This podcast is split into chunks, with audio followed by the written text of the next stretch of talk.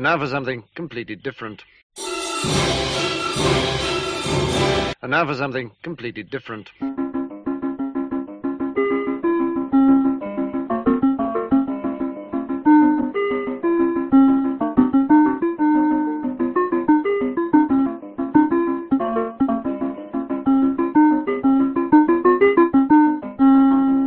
欢迎大家收听 IT 公论，我是李如一。 那么今天是这个年三十，我们先祝大家呃春节快乐。啊，新年快乐！新年快乐！呃，今天这个节目是我们的这个新春特别节目哈。那么今天我们也不会说太深的话题，我们不会讲比特币，我们也不会讲任何跟嗯什么编程啊、技术啊这种一般 geek 才喜欢的话题。那么今天是李如一我，然后呃 Real 和曹然，我们三个人跟大家一起来做这期节目。我们呃讲一些跟过年相关的事情吧。曹然，我不知道，因为呃我在深圳哈，嗯你现在北京，嗯北京你觉得今年那个过年的气氛跟往年有什么区别吗？哇，我觉得今年的过年气氛实在是太不浓了，因为，呃，这两天已经算是非常接近新年了。今年是今天是腊月二十九吧。我今天出门的时候，哇塞，车上呃不是 路上二环三环都非常的堵，我觉得哦，真的啊、嗯很惊讶。而且我今天去去带着我的小妹妹，我们两个去逛街、看电影什么的。然后电影院很多人，然后那个我去国贸，一般的话国贸人都非常少，但是今天很多。哦，啊，这个真的很很很有趣，因为之前我也在北京过年嘛，然后我觉得就是过年那几天的北京简直是爽到不能再，爽，三环完全是觉是不是？对，三环随便开，这个完全就是你感觉是不是发生什么核子战争了？就是，但是你知道吗？就今年深圳也是一样的，嗯，就是我跟我深圳的朋友，就是我们出去逛，你知道昨天我们去一间茶餐厅吃饭，完全找不到停车位，你知道吧？哇，就是最后我们只能走掉了，嗯，然后我们都觉得很奇怪，为什么今年会这么多人留在这里？呃，深圳本身这个来说，你们平时的人多吗？深圳，因为我基本上呃春节经常在深圳，然后往年感觉也没有太多，也是有点像北京那样，就觉得很多人回老家了，因为你知道深圳也有很多外地来这边工作的人嘛。嗯，等于今年你你们是感觉到人尤其的多，是不是？在春节期间？对，我当然我们我们就是我只是一个人啦，就作为这个嗯统计学意义上可能没有什么意义，但是确实这是一个很直观的感受，就是会塞车，然后会找不到停车位、啊。嗯，real 你那边呢？我之前看到有一个这个呃新闻，就是说好像今年规定的春节的放假时间好像有点不一样，会不会是因为这个导致的？哦，对对，今年那个三十这一天是法定的不放假的，往年都是放假的。哦然后我们其实单位的同事特别逗，他们说明天在上班的时候一定要打一个电话，这个电话就是假日办的电话，打过去说你们今天有没有上班？嗯，这个有趣啊，我是所以可能跟这个有点关系。不过我我现在我有一个可以说是假说吧，就是嗯因为大家现在用微信很频繁嘛，然后而且就是你知道。微信已经是一个，就基本上跟手机差不多，就它不是一个 geek 社群才用的，就是我们知道我们的很多，呃，我们的父母会用，然后我们的亲戚可能也会用，是吧？嗯。然后呃，当然我们知道微信对于不同人有，就不同人有不同的理由去用微信。那确实对于很多人来说，这个它的这个价格的联谊是一个很重要的吸引力。确实你，价格的呃就是非常低廉，是不？就是费嘛说白了就是发短信不要钱嘛。嗯嗯，因为因为你知道，就是 因为我像我跟 Real，我们长期是在这个技术圈工作，我我我们想到微信的时候，我们想到都是，呃，张小龙很牛，然后说嗯。他的商业模式很，呃，他他的这个产品做得很好，然后很嗯。很用心，然后说他又想平台化，野心很大，我们想从这些角度去思考。但是嗯。其实对于普通人来说，可能他想到就是发展性不要钱。嗯是的，而且今年微信好像推出了一个发红包的功能，对不对？对 对对，嗯这个很火，这个我们可以等会儿再回头讲哈。嗯呃，但是我想说的是，呃，其实不只是微信了，最早做这种免费短信的软件，像 WhatsApp，嗯。还有像当时呃比较早火起来的那个发语音的叫 Topbox，一个香港的一个创业公司，嗯，那些当时就是我我们奔走相告的时候，我们都是说 这个发短信不要钱，所以所以不是只是那种年纪比较大的人会以这个为卖点跟跟别人去推广这个，包括我们是一样的。然后呢，呃，这个让我想到一件事情，就是那个你知道英文管酗酒叫 binge drinking，嗯哼，B I N G E binge 就是说这种完全不加节制的这种这种喝酒。现在还有个新的概念就是 binge watching，就是因为你知道现在美国有像 YouTube，中国有那个土豆、优酷这样的，然后美国还有像 Netflix 这样的公司，可以让你付一个不太高的一个月费，然后就可以看很多很多视频。那么换言之，就是说大量看视频的成本变得很低了。因为你想，以前我我我要看一部电影，我可能要去呃去租一个 DVD 或者买一个 DVD 或者去电影院看。这样你你看一部电影还没关系，但是如果是那种 film buff 那种超级影迷的话，你你可能要看很多很多，这样就会很贵嘛。但是在今天你是可以可以大量的看，所以有的人就就像有很多人酗酒一样，现在很多人酗视频，就说我呀，我我上个星期一个星期连续看完的那个《Breaking Bad》五季，哦，是吗？对对对，这这个以前我们就是我我我有一次去香港电影节，就是一般跑电影节的那些人会这么看，因为电影节上放很多片子嘛，然后你你为了尽量多看，就是因为那是一个你可以集中的在大屏幕上看很多经典名片的一个场合，那是一天都是看四五部的，很累的，那是体力上的挑战。但是说回了这个问题，就是 binge watching，然后其实现在我觉得有 binge texting，就是。由于发短信不要钱，由于这种语音沟通变得非常的廉价、低成本甚至零成本，嗯，所以我们拼命的去用它，甚至可以说是滥用。那么有没有可能导致一种情况，就是你知道以前很多人背井离乡去别的地方去工作，然后就是跟家里的沟通其实是比较疏的。为什么？因为你写信现在可能没什么人会写了，然后你说以前要写个 email，那爸爸妈妈可能真的不会用 email，有的人可能不会打字，有的人不会用电脑，对吧？嗯但现在大家爸爸妈妈都会用微信了，嗯，就移动互联网和移动设备使让普通人，就这这说的是真正普通人，就用电脑用呃 computing device 变成了一件很稀松平常的事情。那么换言之，就是出外出打工的子女跟父母之间的联系可以变得非常的频密，而且我们知道，事实上很多时候就是，嗯，这个频密可能是一个单向，就父母那边会发很多很多的东西，包括很多子女不太喜欢的微信的朋友圈里的很多心灵鸡汤的文章啊，和一些可能。呃，十年前已经看过的笑话啊，但是你知道吗？父母刚上网，肯定就可以理解，很兴奋，我经常发给你。对啊，在这种情况下，是不是说这种过年回家的这种欲望会没有以前的，或者说会渐渐的不像以前那么的强烈？我我觉得就是这样子的呀，因为其实我们之前可能为什么就是可能传统文化里面宣扬的说，哎呀，过年回家或者什么每逢佳节倍思亲啊，要什么团圆啊，这种概念就是那种就大家这个家人、亲人、朋友要聚在一起这么一个观念啊，其实在这个沟通这个方式越来越。越来越多，然后沟通的这个频率越来越高，然后沟通的效果也越来越好的这种，就是通讯不断让我们把那个人和人之间的那个物理距离拉近的今天，其实我们那种对要叫物理的，就是 physically 聚在一起的这种需求是真的是在逐渐降低的。嗯比如说我自己就已经好多年没有没有回家过春节啊，真的啊你 这个话肯定很多人反对的，他觉得是你们这种 geek 才会这么想，但是我是站在你这一边的。当然，这时候可能别人说我也是 geek 啊，但是我跟你讲，就是说，嗯，我想到一件事情，很多人其实包括苹果，他们对于这种，因为因为就是促进这种电子沟通手段的这种亲密程度，肯定对这些科技公司本身是有利的，所以他们一定会说，OK，我们现在有了 FaceTime，你你跟千里之外的亲人，你会觉得就是没有那样的距离感了。但其实我觉得减少这种距离感的，恰恰未必是视频，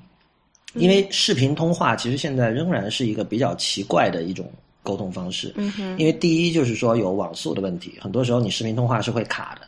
那么这个时候其实真的很不爽，而且就是说有时候还连不上，这样可能试两次大家就没有耐心了。就第一。第二就是说有一个很实际的问题，就是当你看着对方的脸的时候，对方是觉得你的眼睛没有在看他的，啊啊，对，这个好奇怪。对你必须看着你的摄像头，对方才会觉得你在看他。但这样的话，我就看不到我没错嗯没错，就是这个原因。所以这这这个就是说，呃，我说这个的是原因，就是因为这个，我我是想说明哈，就是视频 video conferencing，其实目前为止作为这个普通人两个人之间点对点的这种沟通，其实不是那么的成熟。但是相反，呃，不用钱的短信和不用钱的语音，也就是微信最强的这两个功能，嗯是非常非常成熟的，而且它其实在减少这种距离感上面起到的这个功能，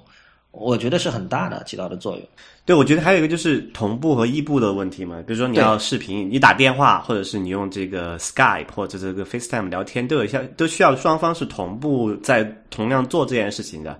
然后，但我们现在互联网讲究一个叫做所谓的这个碎片化嘛。嗯，碎片化，那么讲一件事情说，那我不可能每天挪半个小时时间和你，除非当然你是这个恋人之间可能再说哈，但如果你是只是这个普通朋友或者是家人之间，我不可能每天腾半个小时，天天对着你那个看 看你的那个鼻孔对着我，对吧？啊，但是这个微信这个还有短信和微信都是其实同样的有一个道理啊，它就是一个异步的东西嘛，就是你一条语音过来，我不一定马上回你，我可能还没听见呢，对吧？那我可能呃过一会儿我有我闲下来，我可能是中途什么上个水上个厕所喝喝个水的时间给你回一下，我觉得这样其实是把这种呃我们就是每个人生活中碎片化的闲闲暇的时间拿出来，反而可以很就是就其实是提高这个人与人之间沟通的密度的。举个最最简单的例子啊，就是在之前我是用用这个 FaceTime 和我爸妈他们沟通的嘛。但其实我后来给他们装了这个微信之后哈，就是我们之前发的那个微信的数量是要比这个 FaceTime 次数是要多的。嗯，哎，因为我本身不是像你们这种身在异乡的感觉，所以我不是很理解。当你们回到家以后，发现就是你们城市的人可能跟你用的是同样的呃一款 App，可就比如说是微信，或者说你们用的甚至是同一款手机，但是这个时候大家在使用的。功能上有什么不一样的地方吗？呃，这个这个就我就想到那个最近知乎上有一个问题，我觉得那个问题非常好，就是它叫那个二零一四年你在家乡对移动互联网有何见闻？real 好像这个是每年都会 有人问这样一个问题，是吧？对，这个保留节目啦，也算是 知乎的保留节目之一，就是因为因为这个知乎上有很多这种就所谓的这种科技圈的这种所谓产品经理，这个哎。对产品经理这个这这一类，还有包括对 IT 这个产业比较熟悉的人，然后这部分人呢，就有一个很多的一个共同点，就是他们可能是来自于中国的那种二三线城市，或者甚甚至是农村。啊，但是他们的工作其实是在像这个北上广深这种一线大城市里面去做好。那么他们，呃，平时就能在都是在这个这种体会到所谓中国最前沿的这种科技的成果啊，比如说什么什么滴滴打车啊，这种各种很很新奇、很好玩的一些东西。但是，一到春节，叭，先就把你丢回老家之后，可能连网都上不了。然后他们，对，就他们其实就每年春节他们回去见识见这个见闻一下，然后把他们的那个见闻那个回馈到这个同集中到一个地方来。其实我们可以回过头去看一三年、一二年或者在之前的这么一个状况。其实我们可以可以很明显的看到，呃，这个互联网是怎么样在。呃，一个更广，就是可能不是在我们主流媒体圈里面哈，就是可能是在默默的去改变这个中国更多的人的生活的这么一个过程。对，呃，这个问题的那个链接，我们会在我们这次这个节目的那个网站上呃刊载出来，然后大家可以去看啊。我们现在选几条跟大家分享一下，真的很有意思。呃，这里有一位朋友是在嘉兴，浙江的嘉兴的，他就讲了，就是他想回到家，想让他妈妈用那个滴滴打车。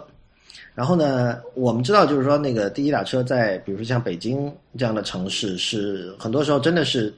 就是沙漠中给了你一杯水那种感觉，真的是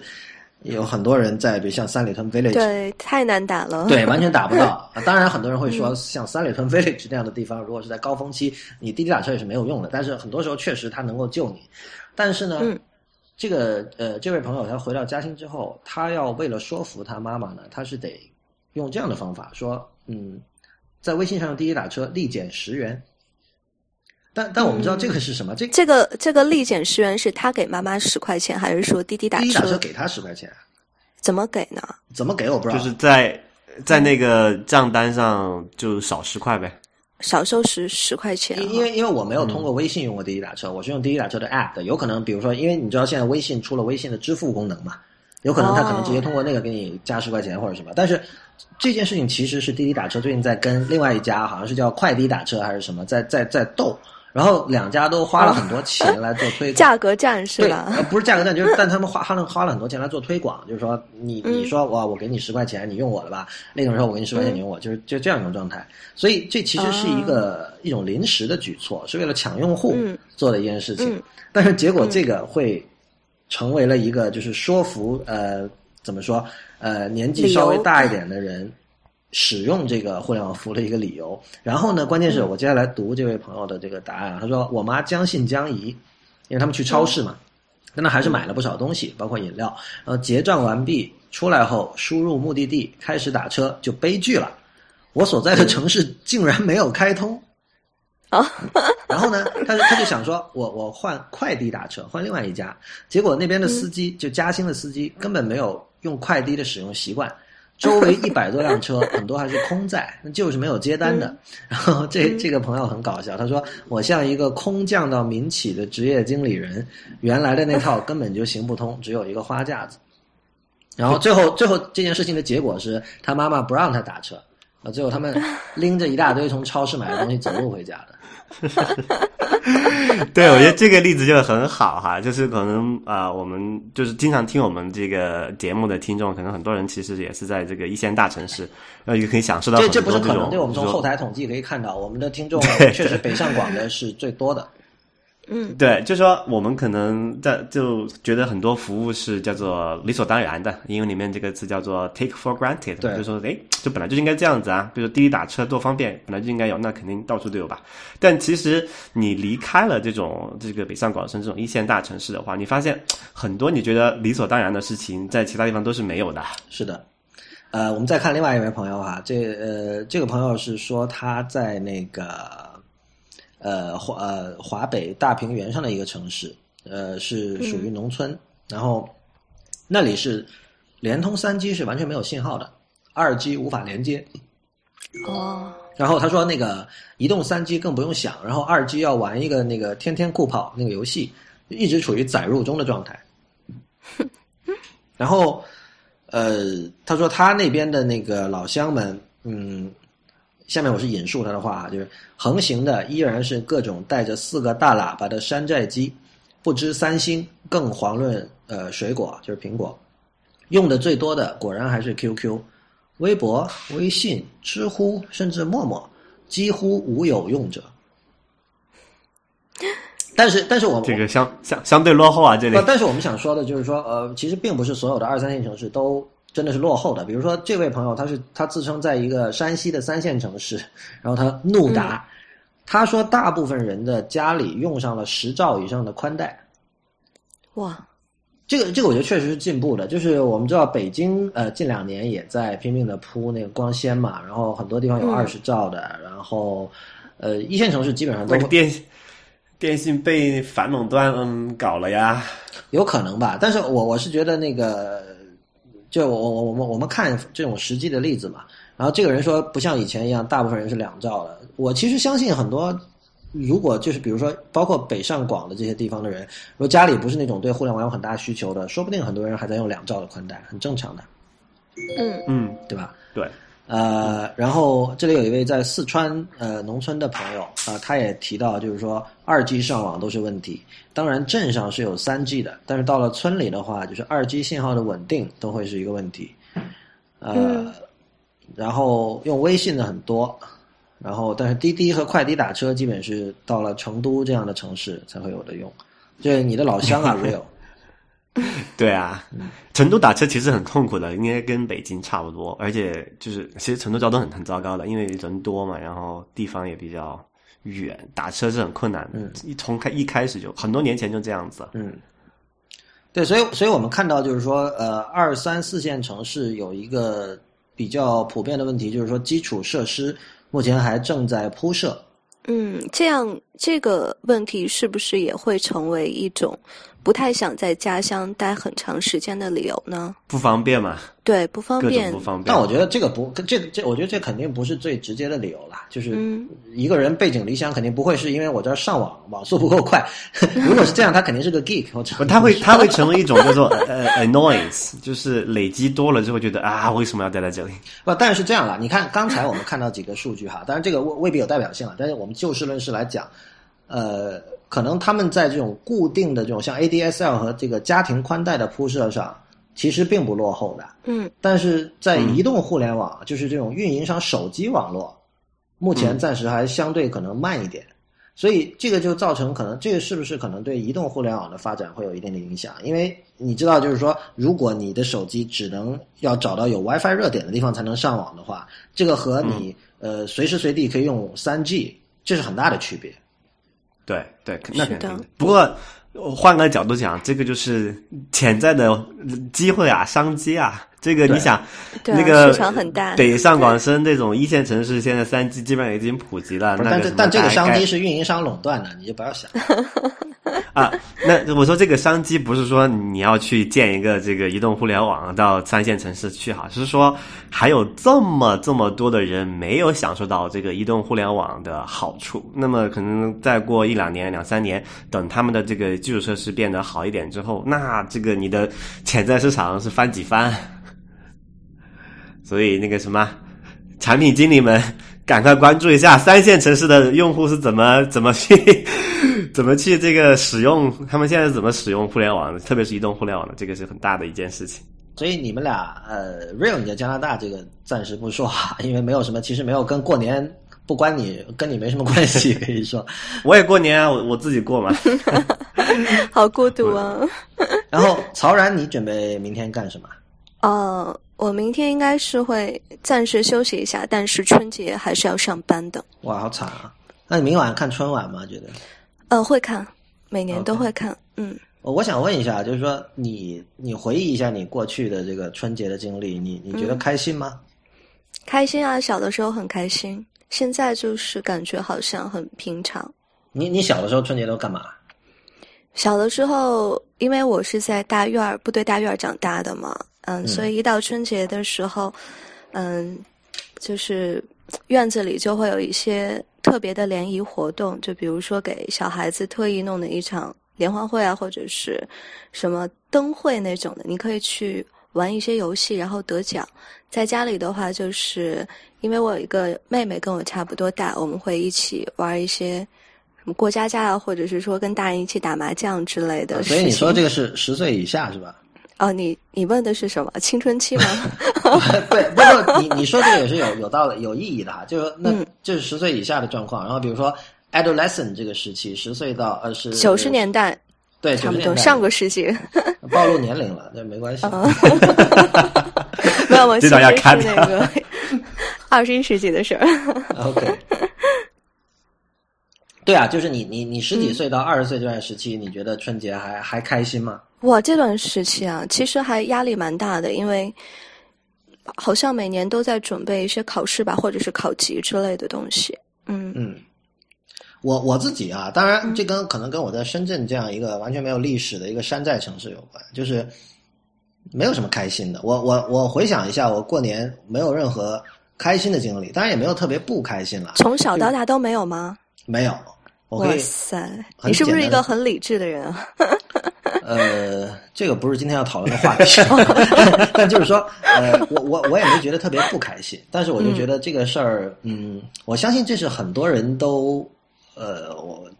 就如果现在我能做一个调查，我相信很多人会举手说赞同的，就是过年并不开心。然后昨天我跟朋友吃饭，然后有个朋友也问我说你你过年会怎么样，会不会很开心什么的？嗯当时我我就觉得，其实这个问题对我来说很奇怪的问题。我当时就跟他讲，我说我一年到头都很开心啊，我我不需要等到春节来特别让自己很开心。你就是这么回答的是吗？我真是这么回答的。那你朋友会不会觉得你这个人很冷血？呃，这个我已经习惯了，很很怪 习惯觉得我古怪的人很多哈，这个没关系。但是就是说，呃，最近有一篇文章，就是有一个呃，有个叫蔡志浩的人，他是他是学心理学的，然后他现在是那个台湾一个这个用户体验协会的一个会长，然后这另说了。那他写这篇文章叫，因为他有一个叫台湾二点零的一个博客，写了很多年，然后也很有影响力。他写篇文章叫呃年节家庭聚会恐惧症。恐惧症啊，都上升到这个高度了，不只是不开心了。对对对，我我觉得他嗯，怎么说呢？他说出了一些，就是有英文有个说法叫 “elephant in the room”，就是房间里的大象。就有些话大家其实都是这么觉得的，但是出于各种原因，就是面子上的原因或者什么原因吧，就是不好说出来。嗯就是比如他，我引述他的话，他就说那个春节假期逐渐接近，呃，许多人的这种恐惧症也开始发作。恐惧什么呢？当然是家庭聚会时来自长辈的冒犯。有些人总爱问侵犯隐私的问题，例如婚姻、家庭、收入或者升迁；也有些人总觉得比你年长一些就有资格指导你的人生。嗯，讨人厌指数最高的就是那种只因为自己年长就觉得没有呃别人没有资格教他什么的长辈。呃，年长一辈子吃进去与拉出来的东西当然比较多，但也仅止于此。脑子里的东西不见得比较丰富啊啊，因为呃蔡先生已经是这个呃四十岁以上的人了，他就说我自己到了长辈的年纪了，见不贤而内自省。当我们年岁渐增，真的要时常提醒自己，不要成为讨人厌的长辈。这这个话，有的人可能会觉得刻薄啊，但我觉得他说其实是切中恳綮吧，说到了一个很核心的东西，而且我相信这是很多人的痛点，就是回家跟一群呃平时真的是几年都不见的这种亲戚，就是每年就是春节，就是因为某种所谓的 social norm 一种这个社会的这种成规、这种成俗要聚到一起，然后要说一些面子上的话，这真的是很痛苦的。而且我觉得他讲的这种这种长辈，就是这种比如讨厌的长辈或者这种恐惧症，其实很多人都或多或少都是有的。就是说，呃，可能他讲的那个例子还不够大白话哈，我翻译一下。你比如说你在中国回去，如果你没结婚，就问你，哎呀，有没有相有没有什么呃有没有那个什么男女朋友啊？如果你有男女朋友，什么时候结婚啊？如果你结婚，如果你结婚了，你什么时候生小孩啊？各种各种不胜其扰。就是，啊然后就是呃，可能过往我们呃大家不觉得这件事情是什么，因为可能这个个人隐私啊，这个就是 private life，这就 personal 的这些东西，在传统文化里面并不并不是主流，或者并不提倡这样一件事情。什么什么叫什么听父听什么父母之命啊，什么什么乱七八糟的。但现在我们这种就是所谓的新生代的人出来之后，觉得哎呀。我要我我要我自己的这个进度安排，为什么你要来天天叨咕叨咕我要干嘛？这个很烦人啊！我们好像最近都看到不少新闻，是说就是刚才 Rio 提到的过年逼婚的问题，很多人就是在租一些男女朋友回家呀，或者是说我前两天还看到一个说，因为家长逼婚，然后一个男子气得晕倒了，就真的是背过气去了。哎，过年租后租租男女朋友，我觉得还挺麻烦的哦，因为对方也要回家过年，这怎么办？现实的问题，还真因为你没有想到你平这个方面，因为你平时可能你平时可能去租一下，可能还还可以商量一下，那那没问题。那问题是，如果大家带回家过年，这个 这个这个这个供求关系瞬间就不平衡了呀。租一个地方的，哎，这个这个主意不错。对，我觉得这个，当然这个这个其实是很，这是个很古老的问题了，就是逼婚嗯绝对不是说在移 移动互联网时代才有的事情。呃，所以这个怎么说呢？我我是觉得回到刚才说的那个事情，就是现在因为沟通的方式非常的呃联谊，然后呢呃也可以让你以各种不同的形态来沟通。以前比如说最早可能就只是写纸信嘛，那慢是一方面，另外一方面就是说你只能通过文字来、来沟通。那么每个人的这种文字表述的能力，呃，有高下，对吧？但是现在你比如说你通过语音，呃，或者说视频来沟通，其实相对来说对于呃个人的这种沟通能力的要求其实降低了。所以说现在的沟通其实是，我觉得应该肯定是比以前更有效了吧。这种情况下呢，就是呃。不是说回家就不重要，我觉得就是现在所谓的面交啊，当面的交流，肯定还是很重要的。比如说你做生意的话，你双方要达成一种信任。上次跟李楠做一期节目的时候也提到过这个问题哈，还是很重要的。很多时候你你你非得见个面，这事情才能做成。但是另一方面呢，就是由于这种呃远程的沟通方式变得越来越成熟了，这会促使一些人开始思考这个问题，就是说有多少事情我们是可以。就是有多少以前需要面交才能解决的事情，我们现在可以用非面交的方式来把它解决掉。然后，呃如果我们这么做了，是不是可以让我们的生活变得更开心，或者说让我们的效率更高，或者让让我们减少很多麻烦，就诸如此类的吧？就比如说原来过年我们都会给小辈啊一些红包之类的，现在现在就移动支付这么方便，会不会直接就打到卡里？这就说回刚才那个微信红包的事情。包括支付宝也推出这种红包功能。嗯我我觉得红包其实真的是纯粹是一个仪式感。哪有？那是因为里面没有很多钱吧？不是，我觉得哈，我我觉得我小时候收到的红包的那个金额是比现在大的。现在还有人给你红包啊？我没有结婚啊，我没有结婚就可以，至少广啊东是这样，真的啊广东就没结，广东是没结婚就可以是收红包北方可能情况不太一样。哦好像是有工有收入了就没有红包了哈，我们那里是这样子。对，北是有些地啊方可能是那样，但不管怎么说哈，就是我觉得红包就应该是一个仪式感，它不应该是一个就里面金额很少是没关系的。所以在这种情况下，呃，我觉得虚拟红包其实是有点扯的。少了那种那种呃，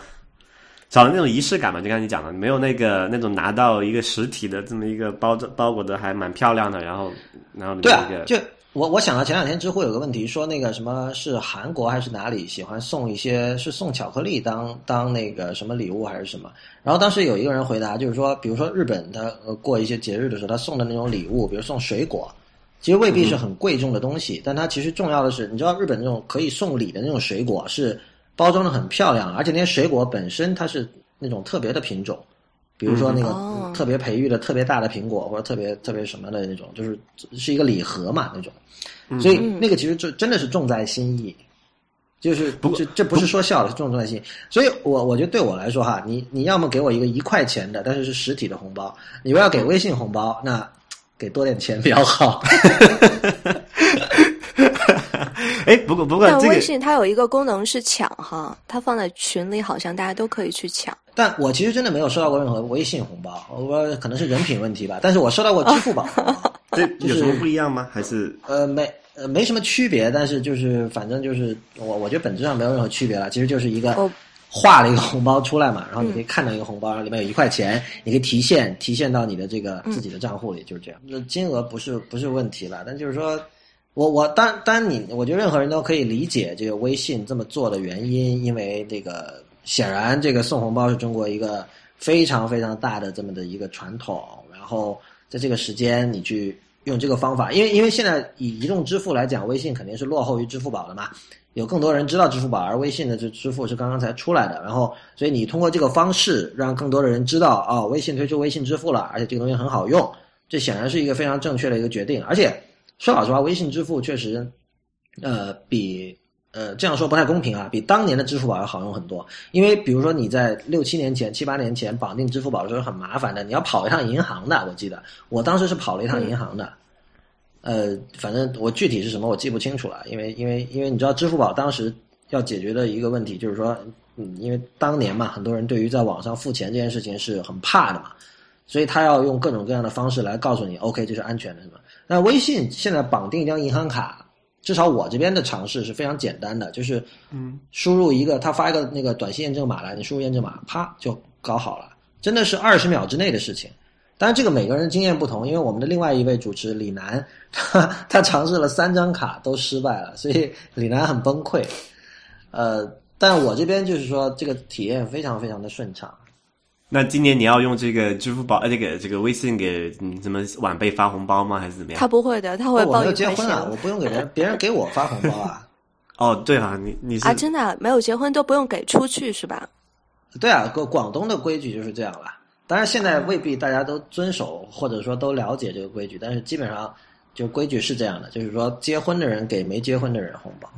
哦，那比如说哈，我今年要订一桌年夜饭，可能是我们家里有三家人或者四家人一起，啊，都是亲戚嘛。然后我们比如说我们不想一个人出这份钱，我们想 A A 制，这样的话在移动支付上可以实现吗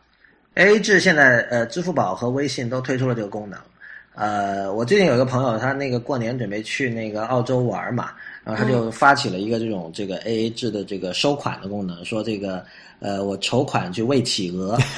因为那澳洲南部有一个什么什么鬼公园可以看企鹅的，就是反正就是挺好用的，因为就是它它是这种，就是说你你没有办法像支付宝那样，我直接付款给别人，就主动的，就必须是别人说发起一个东西是收款，然后他发起这个东西就有点像众筹啦你你的那个。啊，这样啊，这不是敛钱吗？众筹啊，你可以这么说了但就是它形式上跟形式上它跟你收到任何一个，比如说微信公众账号的某一篇东西一样，就你看到一个像气泡一样的东西，你点进去之后，它里面其实是一个有一个有有功能的，你可以点说我要付款，然后你可以给他留言什么的都可以。然后支付宝也一样，就是比如你真的吃完饭，就我用过了，就跟朋友就想 A A 的话，呃，做的都挺方便的。哇，我我觉得今年确实有可能是，就二零一四年可能是，虽然元年这个说法已经非常 cliche 哈，有可能是在中国是确实是一个移动支付的元年，甚至国外也是一样。像我们上期我跟 Real 谈论了比特币的问题，那比特币真正的这种影响力可能要再过几年才能看到。呃，但是呃，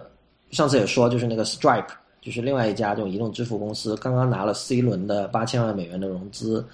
所以。呃，确实是一个怎么说啊？在中国来讲，就是我我觉得微信红包这件事情，以及支付宝红包，还有各种这呃，包括现在那个支付宝跟那个喜事多这个便利店有一个合作关系，就是你现在去喜事多是可以拿那个支付宝钱包这个 app 来付款的，就是你你给他你你打开那个 app，然后你调到里面那个二维呃条形码那个界面，然后让他扫一下就可以付款。我现在去喜事多买东西全是都这样，而就是因为这个我。只愿意去喜事多买东西，因为太方便了。所以，所以我觉得二零一四年很可能是这个，确实可能是移动支付在中国的一个起点吧。我觉得有一个有一个观念啊，那个曹然，你你刚才说你是看春晚的，所以明天你也准备看对吧？嗯嗯，会看。广东这边不太一样，广东确实就是因为因为以前早年的时候，像八十年代九十年代，可能这边因为能收到香港的电视台，所以可能很多人不太看。然后当然也有这个语言和文化上的原因了。呃，嗯，但是但是现在的情况是，我们想一下以前，如果你不看春晚，其实没什么事情可以做的。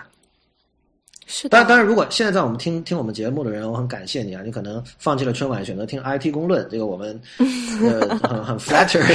多有求知欲。然后，那但但是就是以前确实你没有什么别的选择，因为因为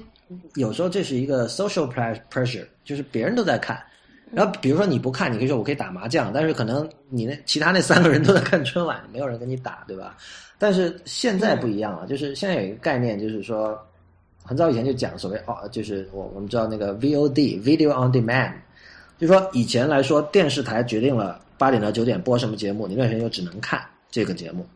但但是很早以前就不是这样了，就是大家就要讲说，我想在什么时候看就在什么时候看。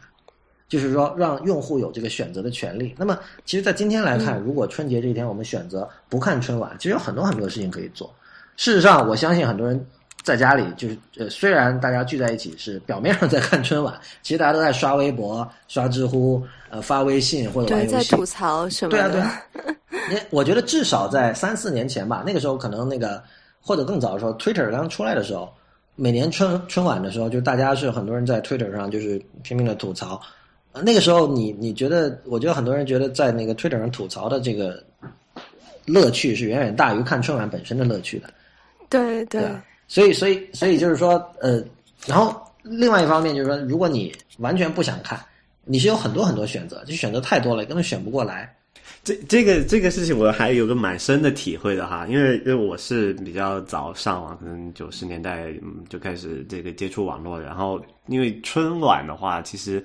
我我相信，对于我们的听众很多人来说，其实是那个吸引力是蛮小的哈。那很多人可能就只是选择性的看几个这个相声小品节目，然后歌舞剧就自动略过了，嗯。嗯，然后我我我印象中以前就是因为以前那个就电脑不方便嘛，上网也不方便，因为它是一个台式机，你需要比如通常不是跟不是在电视的同一个房间哈，那我可能要看看一会儿春晚，然后跑回去上一会儿网，跟大家聊一些天，刷一下网页，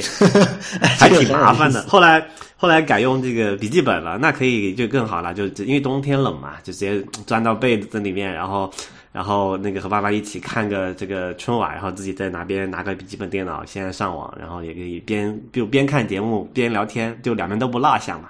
啊，我觉得可能现在对更多人越来越方便，就是这个移动设备哈，手机那太方便了，我就躺在床上和那个什么家人有有一搭没一搭聊着，然后再刷个什么微博啊，刷个 Twitter 啊，再看看春晚吐吐槽什么的。我觉得这个就是。可能真的看春晚的，就真的正在看春晚节目的人会比过往还是越来越少吧？我觉得。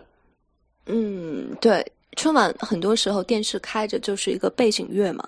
你其实还是在做你想做的事情。所以春晚应该搞弹幕啊，